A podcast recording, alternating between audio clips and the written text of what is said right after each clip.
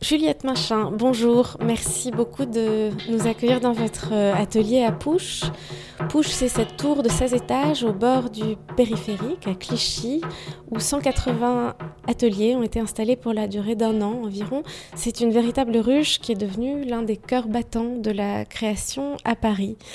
Dans votre euh, atelier, nous sommes entourés d'un de, camailleux de couleurs euh, de crème et d'ocre. Vous travaillez différents médiums, vous travaillez la cire, la céramique, bientôt le bronze aussi, et on peut observer un four, une sellette de sculpteur, des dessins accrochés au mur, des lambeaux de cire posés sur une étagère qui évoquent une sorte de cabinet de, curiosité, euh, une sorte de d'atelier du facteur cheval. Il y a quelques armatures de fer sur, lesquelles pendent d'autres lambeaux de cire encore. Vous êtes né en 1992 et vous avez été formé à la fois aux arts décoratifs et à l'école des beaux-arts, ce qui est assez singulier. Je me demandais pour commencer ce que vous avez apporté cette double formation? Ce que l'école, euh, ce que les arts déco m'ont apporté, euh, euh, ne me l'ont pas apporté les beaux-arts et ce que les beaux-arts m'ont apporté ne m'ont pas apporté les arts déco. C'est vraiment, euh, ça a été pour moi une formation très complémentaire. Je dirais que les arts déco m'ont apporté euh, une certaine rigueur, m'ont appris à faire des recherches très approfondies, à la fois iconographiques et littéraires, pour vraiment alimenter mon propos et, dessiner mon projet. Et ça m'a aussi appris à présenter. mes, idées, à, à, monter des dossiers aussi, euh, souvent en réponse à des commandes, certes, mais vraiment, voilà, c'est euh, des outils, en fait. Ça m'a donné des outils de présentation, notamment l'édition, le graphisme, qui euh, aujourd'hui sont essentiels pour, pour parler de mon travail. Et puis les beaux-arts de Paris, euh, m'ont apporté euh, beaucoup plus de liberté. Euh, c'est une école pour moi qui est beaucoup plus proche de la vie, dans le sens où, où on est vraiment face à soi-même et on a comme, comme, comme on est, enfin on est comme face à un menu, on choisit un peu à la carte l'enseignement qu'on veut avoir. Et, et, et, puis c'est un autre langage, notamment pour, on m'a vraiment appris à parler de mon travail en tant qu'artiste aux Beaux-Arts de Paris, alors qu'aux Arts Déco, on m'a appris à tout justifier, tout expliquer. Et aux Beaux-Arts, on m'a vraiment voilà, montré un peu ce chemin de laisser du temps aux mots, de, laisser du silence, de laisser place à l'interprétation euh, lorsque je, présentais euh, mes, mes, pièces. Donc c'est deux langages différents.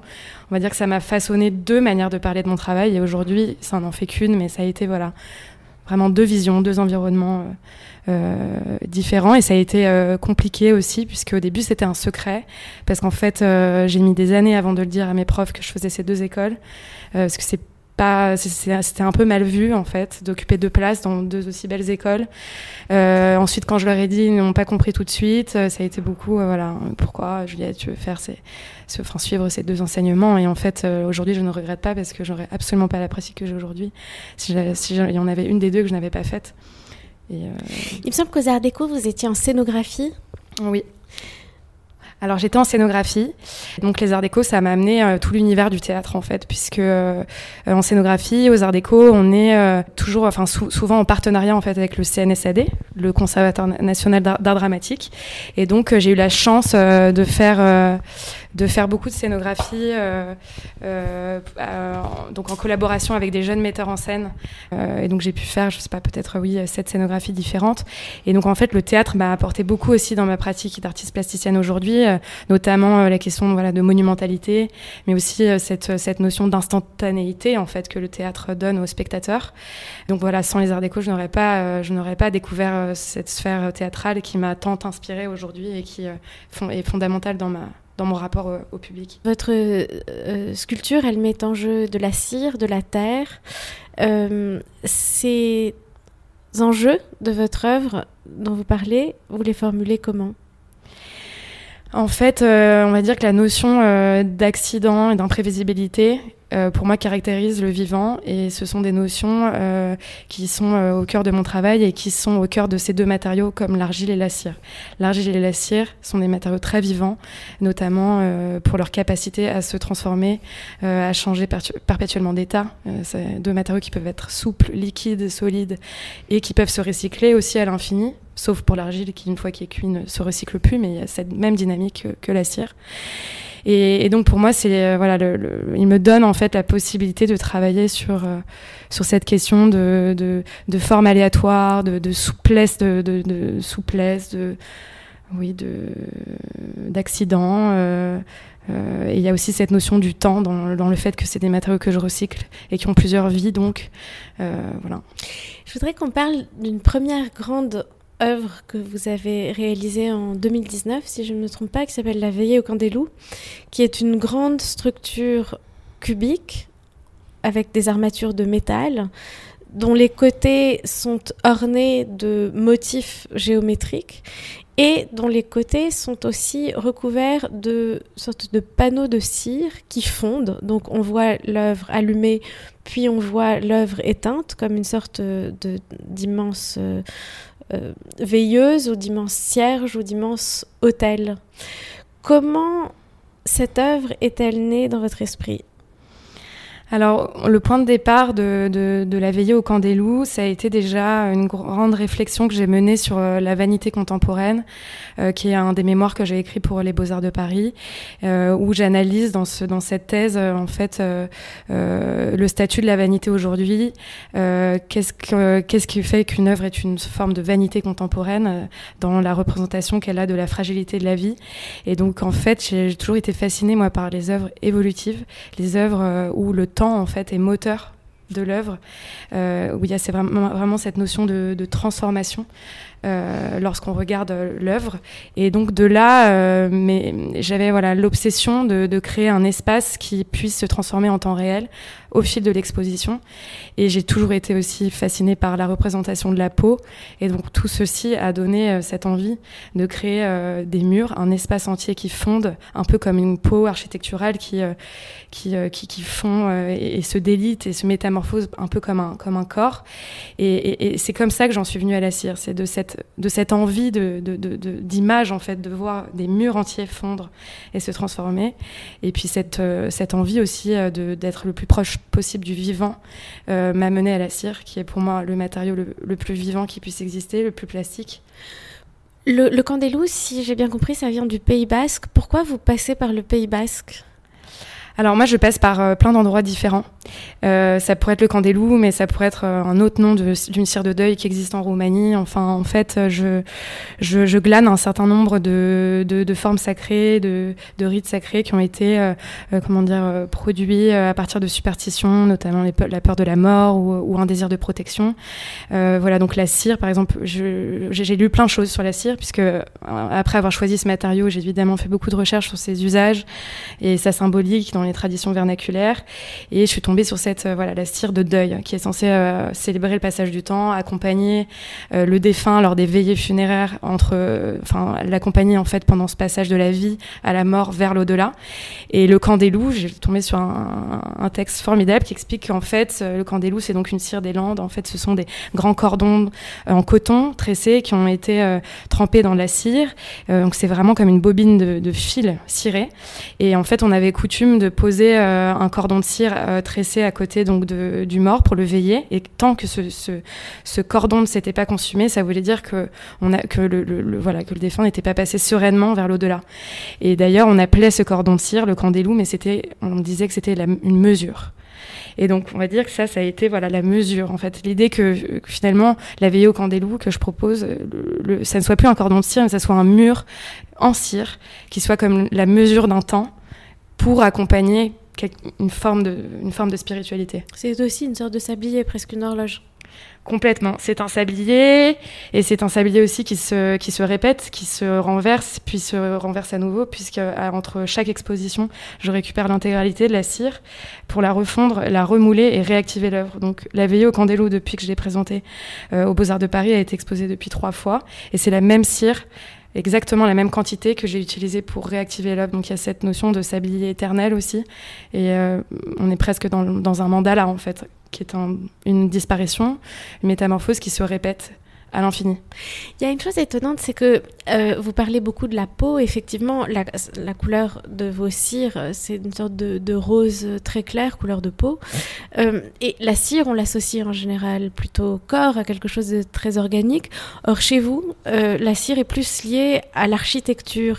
Et je voulais parler d'une autre grande œuvre que, que, vous avez réalisée, qui s'appelle Omphalos, qui est une structure architecturale qui ressemble à des temples méditerranéens, mais aussi à des temples du feu iranien, par exemple, donc une sorte de structure cubique surmontée d'une coupole, et sur les armatures de, de, laquelle pendent des, là, des plaques de cire qui restent à l'état de lambeaux, qui dessinent des drapés. Euh, pour vous, comment, comment reliez-vous euh, la cire et l'architecture? Qui est une chose au fond assez paradoxale. Oui, c'est vrai. En fait, euh, j'ai fait une sorte de, déplacement. En fait, euh, euh, la cire, c'est vrai qu'au départ, elle a été en fait utilisée depuis l'Antiquité pour les effigies mortuaires déjà, qui sont donc des empreintes de, des visages des défunts, et puis qui étaient exposées dans les riches familles, dans leur demeure. Donc il y avait cette notion du visage, en fait, de de l'empreinte du visage qu'on rend éternelle. et puis c'est vrai que la cire a été aussi beaucoup utilisée pour représenter le corps humain, notamment je pense à la cire anatomique, euh, donc tous ces, euh, ces, ces, écorchés en fait qui sont, euh, qui sont réalisés entièrement en cire, qu'on trouve dans des musées, notamment en Italie, pour expliquer comment, comment l'intérieur du corps est fait. Et en fait, je crois que ce qui s'est passé déjà, c'est que j'avais envie de, en quelque sorte, personnifier un espace, de donner un visage à un espace. Il y a quelque chose qui m'a frappé, c'est qu'on parle de la peau d'un bâtiment en fait. Euh, et cette notion de, de peau, euh, donc non pas du corps humain, mais d'architecture, m'intéresse énormément. Et notamment, j'ai aussi beaucoup réfléchi sur la question de, de l'ornement l'ornement euh, dans la Renaissance, qui était en fait voilà euh, des bas-reliefs, des motifs qui étaient apposés à l'architecture, mais qui étaient toujours dissociés, qu'on pouvait enlever. D'ailleurs, dans les riches familles euh, patriciennes, ils, pouvaient vendre leur maison, mais ils devaient repartir avec leurs ornements. Les ornements, ça pouvait être aussi un mur de marbre qui était apposé à un mur de briques. Et donc il y a cette idée, et en fait, on ils considéraient dans la Renaissance que l'ornement donnait le visage à l'architecture. C'était un peu en quelque sorte comme le tatouage de la surface nue du bâti. Et donc c'est pas si euh, comment dire ça existe déjà c'est la, terminologie que j'utilise aujourd'hui cette notion de peau cette notion de d'ornement qui, donne le visage et, euh, voilà, après, moi, c'est vrai que j'aime le fait qu'on se sente, euh, comment dire, dans un espace qui soit, voilà, comme un corps, qui, qui, qui, est quelque chose de très sensuel qui se passe et de très intime. Et c'est pour ça que je parle de, voilà, donner, donner vie, en fait, à une architecture, un peu comme on traiterait un corps. Donc, pour Omphalos, en effet, la manière dont j'ai, enfin, que j'ai, enfin, j'ai, en fait, déposé donc, ces drapés de cire, un peu comme j'embaumerais un corps. Et en fait, ça, ça vient d'une, d'un rite grec. Euh, en fait, euh, au centre des temples, euh, il y avait une pierre qui s'appelait l'omphalos, qui était une pierre conique, qui, enfin, qui était censée représenter le nombril de la terre et sur lequel, en fait, pour rendre hommage aussi aux divinités et protéger cette pierre, on la recouvrait de bandelettes de, laine. Et donc il y a, cette, euh, euh, notion du tissu sacré qu'on utilise en fait pour euh, protéger un objet de, culte et communiquer avec l'au-delà que j'ai trouvé très intéressant et c'est pour ça que Omphalos est né. C'est comme ça qu'est née cette envie de d'envelopper un squelette qui s'inspire de l'architecture antique avec voilà un tissu qui soit comme une peau et qui soit vraiment quelque chose de l'ordre d'une protection en fait. En fait, curieusement, euh, vos architectures avec leurs murs de cire n'évoquent aucune fragilité. Cette technique de drapé que j'ai, elle est particulière parce que je m'aperçois que, en quelque sorte, je sculpte l'effacement. Et euh, si on me demandait à quoi représentent ces, lambeaux de cire, je vous dirais, pour moi, c'est un tissu sacré qui est pétrifié et qui a survécu à toutes, ces années. Et, et, donc, je ne suis pas dans l'ordre de quelque chose de fragile, mais dans quelque chose qui a survécu au temps. Et la manière que j'ai de draper, c'est quasiment, quand je dis que je sculpte l'effacement, c'est comme si je remontais le temps, en fait, puisque euh, je sculpte un tissu qui pourrait évoquer la ruine, mais qui n'est pas une ruine puisque je le façonne. Donc déjà, il y a cette ambiguïté-là, je pense, dans ma manière de, bah, fabriquer ces, lambeaux de cire. Et ensuite, je pense que ce que vous ressentez, c'est qu'on est entre, on est autant dans la naissance que dans la, disparition aussi face à ces pièces, et que pour moi, ce sont autant des tissus qui, qui s'effritent que des tissus qui naissent. Et c'est peut-être ça qui donne cette, enfin, c'est justement cette ambiguïté-là, moi en tout cas, à laquelle je réfléchis beaucoup, qui donne peut-être cette sensation qu'en fait, on n'est pas face à quelque chose de si fragile, mais peut-être à quelque chose qui se forme, qui apparaît, et non plus qui disparaît. On peut penser aussi en, regardant ces œuvres à la fois à la présence d'un mouvement, d'un mouvement du vent, et d'un instant suspendu. Est-ce que la notion de sculpture photographique évoquerait quelque chose pour vous? Alors oui, il y a cette idée-là, d'autant plus qu'il y a une complexité en plus qui est que euh, pour moi, ces armatures peuvent avoir différents drapés. Et j'ai envie en fait de proposer cette idée que voilà, on peut avoir cette architecture, donc par exemple cette porte euh, métallique, euh, à un instant T, elle va avoir ce drapé, mais moi, on peut tout à fait me rappeler et me dire voilà, je vais déplacer cette pièce, et donc j'ai envie de, de détruire cette cire et de recréer une nouvelle peau. Il y a l'idée qu'en fait, du coup, la, la sculpture peut avoir différentes peaux avoir différents temps. Il y, a la notion d'instant, mais il y a aussi la notion du cycle, euh, qui du coup est vraiment inscrite euh, dans, le protocole en fait. Quand on regarde ces, quand on regarde ces œuvres, donc ce, petit temple omphalos euh, sur lequel battent des drapés de cire, on peut aussi penser, je trouve, aux, aux altanas, aux terrasses vénitiennes, à, quelque chose de plus joyeux, de, de moins éternel, de plus léger peut-être aussi, est-ce que c'est quelque chose qui résonne à vos oreilles? Ce qui résonne dans ce que vous dites, pour moi, c'est plutôt euh, la notion du mouvement et donc oui de la légèreté que j'essaye de véhiculer à travers euh, à travers les drapés. En fait, moi, je me suis beaucoup inspirée donc des drapés euh, antiques, mais comme je réinterprète le drapé déjà dans une toute autre matière et dans une autre ère, qui est l'art contemporain, il y a l'idée que de, de proposer des drapés vivants. Euh, et, c'est peut-être ça qui est festif aussi. Ce n'est plus le drapé de marbre que, que l'on voyait sur les sculptures euh, de la Renaissance ou les sculptures antiques notamment, mais c'est ou même dans les peintures romantiques. Enfin, c'est l'idée voilà de d'un drapé en mouvement qui, qui vraiment euh, comment dire inscrit cette notion d'éphémère, de légèreté, de voile. et d'ailleurs, je joue beaucoup avec la gravité. La gravité me crée, crée, les plis de la matière. Enfin, j'ai un rapport en fait quand je pose la cire très très euh, intuitif euh, et, très instantané puisque en 30 secondes ma forme se, fige et, c'est un équilibre justement entre ce que la matière et la gravité me proposent et, ce que je décide de contrôler pour, déposer ce pli, ce, ce drapé. quelques instants, on entend un son que vous avez créé vous-même. Est-ce que vous pouvez nous dire quelques mots de ce que l'on vient d'entendre alors oui, c'est un son que j'ai euh, enregistré en temps réel pendant une exposition où je présentais euh, une série de céramiques suspendues euh, qui représentent des formes embryonnaires. Parce que vous travaillez aussi la céramique je, je, je, travaille aussi la céramique euh, et en fait je, je réalise euh, des formes de voilà des formes embryonnaires. Je m'inspire beaucoup du corps humain pour créer ces formes qui sont rondes, qui sont très anthropomorphes. Euh, qui euh, euh, et, qui qui pareil parle du pli aussi de, la peau qui s'affaisse, du pot qui est fatigué. Et, donc en fait ces céramiques faisaient référence au pot esprit qui est qui est un terme qu'on utilise en Inde. Et en fait les pots esprits on avait coutume de les remplir de nourriture, de lait pour rendre hommage aux ancêtres. Et donc moi j'ai décidé du coup que ces céramiques, que ces formes que je fais depuis trois ans, lorsqu'elles sont exposées, elles soient en quelque sorte activé et alimenté en permanence par un liquide à l'intérieur. Et de chaque trou de ces céramiques, de chaque orifice, sort des, grands boudins de mousse. Et, donc ce bruit qu'on entend de gargouillement, de grouillement, c'est celui des bulles à l'intérieur de la forme de la céramique. Ces, ces peaux esprits dont vous parlez euh, sont des peaux euh, contenants, cette fois, c'est plus la peau des, humains, et nous les avons, et, ces céramiques, nous, en avons quelques-unes sous les yeux.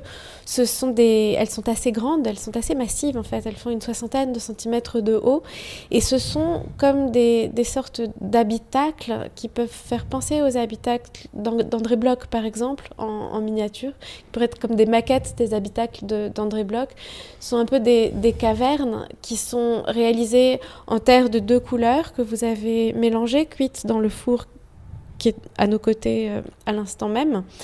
Euh, comment, quand vous commencez à concevoir une œuvre, choisissez-vous de la réaliser dans un matériau plutôt que dans un autre? Un mot qui a résonné, c'est l'idée de la caverne, parce qu'en plus, ces céramiques sont nées en réfléchissant à l'idée du souterrain et de la caverne. Et la caverne, c'est la matrice et c'est le symbole de la fécondité euh, dans beaucoup de cultures. Et le pot, euh, parallèlement, est aussi considéré comme une matrice et considéré comme vraiment euh, un objet très fertile. donc, je suis heureuse que vous voyez une caverne, puisque puisque je m'en suis beaucoup inspirée à la fois dans la symbolique et dans les formes. Par exemple, la céramique, euh, j'ai choisi de faire des formes en céramique parce que je décide qu'elles se transformeront pas, donc je décide de figer, euh, de figer un état. Euh, et je choisis la cire quand je sais que l'œuvre elle va changer de peau comme on en, on en parlait avant et qu'elle va pouvoir être avoir différentes formes et donc changer d'état. Euh, on va dire que voilà, ce sont deux manières euh, différentes. Après, euh, dans le, la manière de sculpter, dans la manière de façonner, je travaille les deux matériaux de manière très proche puisque j'ai travaillé comme une, comme une enveloppe. comme une, une muqueuse, une, une peau, et, et ça c'est commun aux deux matériaux. J'ai exactement la même, je ressens le, la même chose en tout cas dans ces deux matériaux quand je les, quand je les sculpte.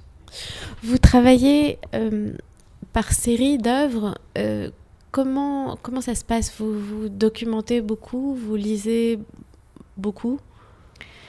Euh, en fait, je, travaille beaucoup. Là, il y a dans mon atelier un mur d'images. Euh, je suis, euh, je suis quelqu'un de très visuel, donc j'ai je, collecte en fait un certain nombre d'images qui, qui, impactent pour moi. Donc ensuite j'en fais des voilà des thématiques. C'est vraiment une sorte de mur iconographique. On voit euh, des céramiques antiques, on voit des temples également, on voit un labyrinthe si je ne me trompe pas. Oui, en fait, comme je le disais avant, ce qui m'intéresse, c'est vraiment euh, les formes qui ont été produites par superstition. Donc ça peut aller, euh, ça peut passer par euh, un motif, un tatouage, en passant par une danse, en passant par une forme de mausolée, voilà, donc c'est tout, tout cela en fait que je collecte, que j'archive, et tout cela est évidemment accompagné de, récits qui, sont, qui sont pour beaucoup des, des suppositions, des hypothèses, puisqu'on récolte au fur et à mesure un certain nombre d'informations sur nos ancêtres, mais on ne peut que les, euh, que les interpréter, et c'est cette notion du mystère en fait, et du, et du secret, et, qui, me parle beaucoup, et, c'est vrai que j'ai envie de, voilà, de pouvoir évoquer comment dire, un monde magique enfin de donner l'espoir d'un monde magique et spirituel. Et, disons que la base de, de, ma, de, ma, de mes inspirations, c'est de pouvoir créer des ponts communs entre les cultures. Et c'est à partir de ces archétypes que que je construis en fait ensuite des, espaces fictifs qui peuvent être conçus comme des lieux rituels, mais qui, doivent parler pour moi à tout le monde. Et, comme je pioche dans toutes les cultures et dans toutes les époques pour ensuite en faire un patchwork que je réinterprète, ce qui est, euh, ce qui est très agréable et, fascinant à chaque fois quand j'expose notamment la veille au, au Candélou, c'est que chaque personne, quelle que soit sa religion, qu'il soit athée, musulman, juif, euh, chrétien, ou alors, euh, je sais pas, africain, indien, chacun vient me dire, ah, mais ça me fait penser à ça. Et en fait, il y a un inconscient collectif euh, que je trouve, voilà, c'est cette, en fait cette notion d'inconscient collectif que j'essaye de, transmettre aussi et que c'est une joie pour moi de, que, tout le monde se voit dans, l'œuvre que je propose. C'est pour moi une maquette, enfin, c'est ma priorité en fait. On disait à l'instant que euh, vous travaillez par série, mais en fait, j'ai l'impression que euh, finalement, l'ensemble de vos séries se mêlent les unes aux autres pour faire avancer votre travail. On regardait aussi euh, un autre ensemble d'œuvres qui s'appelle les fractales. Ce sont des disques de cire accrochés sur des caissons lumineux, rétroéclairés, sur le mur, et qui sont en fait vos fonds de casserole les fonds des casseroles euh, dans lesquelles vous avez fait cuire la cire que vous utilisez. Vous me disiez aussi que parmi vos prochaines élaborations, vous aviez l'ambition de commencer à travailler le bronze. Il y a posé sur la table votre première sculpture de bronze, qui est peut-être euh, la suite directe de cette recherche. C'est comme ça que votre œuvre avance?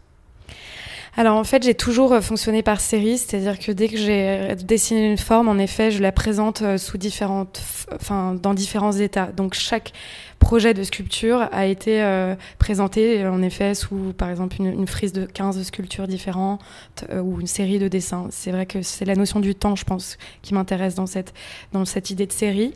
Et en effet, vous avez raison tout s'imbrique. Et d'ailleurs, quand j'expose, quand euh, j'ai une exposition, je, prends vraiment le soin de créer comme une forme de constellation euh, et de créer vraiment, voilà, de mettre en scène les éléments les uns avec les autres. Et c'est toujours en série, c'est-à-dire que on va avoir, euh, par exemple, dans l'entrée une série de céramique posée au sol, suspendue, au centre une installation en cire. Plus loin, on va avoir une série de, ces fonds de casseroles que vous nommez. Et puis à droite, des, grands dessins qui eux-mêmes s'inspirent des formes en cire qui sont autogénérées par mes installations. Et j'éprouve ce besoin, qui d'ailleurs est, l'héritage de, mon parcours de scénographe et, aux arts déco, qui est cette, cette envie de travailler la lumière, le parcours, de travailler un environnement, en fait, de, proposer un écosystème qui met en éveil les, sens et, et, tout fonctionne ensemble, en fait, puisque c'est une constellation pour moi. Et, comme vous le disiez, il y a ces fonds de casserole, il y a cette, euh, ce, début de projet en bronze. L'idée est que le cœur de ma pratique est cette euh, pratique de la cire et l'acier que je compte euh, développer dans des échelles encore plus monumentales. Et l'idée est d'accompagner toute cette démarche par des, objets, des œuvres qui ont été produits par le procédé. Donc les fonds de casserole sont les résidus de, des moments où je fonds ma cire. Le bronze, ça va être une forme que j'ai décidé de pas acheter parce que je n'essaie pas la détruire et de la transformer en quelque chose de plus pérenne. Et donc il y a cette idée voilà, du, reliquat en fait qui va accompagner euh, ma démarche qui tend quasiment vers la performance en ce moment, euh, du drapé par exemple.